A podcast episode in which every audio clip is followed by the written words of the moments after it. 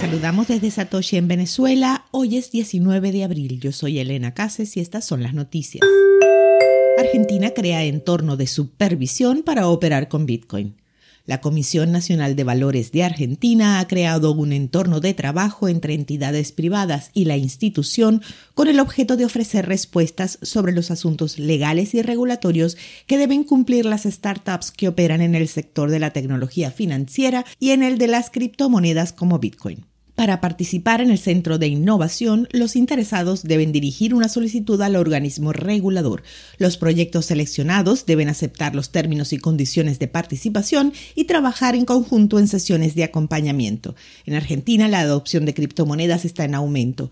Esto al punto de que de cada 100 habitantes, al menos 12 habrían usado Bitcoin u otros criptoactivos. La cifra indica que el país tiene en promedio el doble de usuarios de criptomonedas que otros de América Latina como México, Perú o Brasil, según datos extraídos de un estudio de America's Market Intelligence.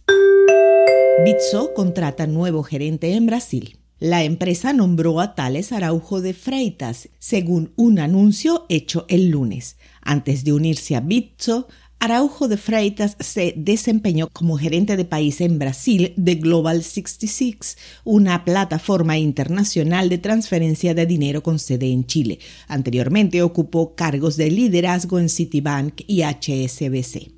Bitso quiere convertirse en el exchange más grande de Brasil para finales de 2022, dijo recientemente la compañía.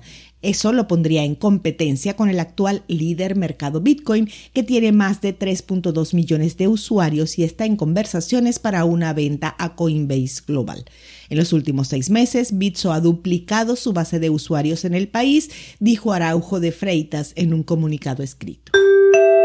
Bitfinex Exchange vuelve a estar en línea después de problemas que causan una interrupción de dos horas. Estamos investigando problemas con la plataforma y tenemos que detener temporalmente el comercio, escribió Bitfinex en un tuit el lunes. Pedimos disculpas por las molestias. El intercambio estuvo inactivo durante aproximadamente dos horas a partir de las 11 y volvió a estar en línea poco después de las 13, ambas hora coordinada universal. Cito, se produjo un error menor durante una actualización interna del servidor, dijo un portavoz del exchange. Como medida de precaución y dado que las condiciones actuales del mercado no son volátiles, detuvimos el comercio para investigar más a fondo. El comercio ahora se ha reanudado.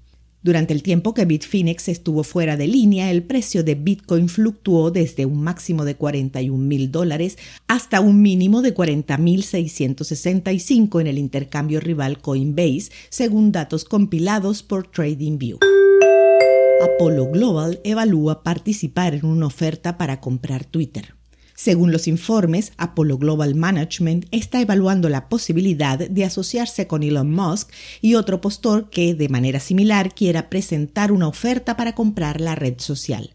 Las fuentes le dijeron a Wall Street Journal que la firma de gestión de inversiones alternativas ha tenido conversaciones sobre un acuerdo que proporcionaría a un postor, como la firma de capital privado Thoma Bravo, el capital o la deuda necesarios. Musk hizo una oferta en efectivo por 41.400 millones de dólares para comprar Twitter la semana pasada y el gigante de las redes sociales respondió implementando una estrategia defensiva conocida como píldora venenosa que podría que el multimillonario lo haga.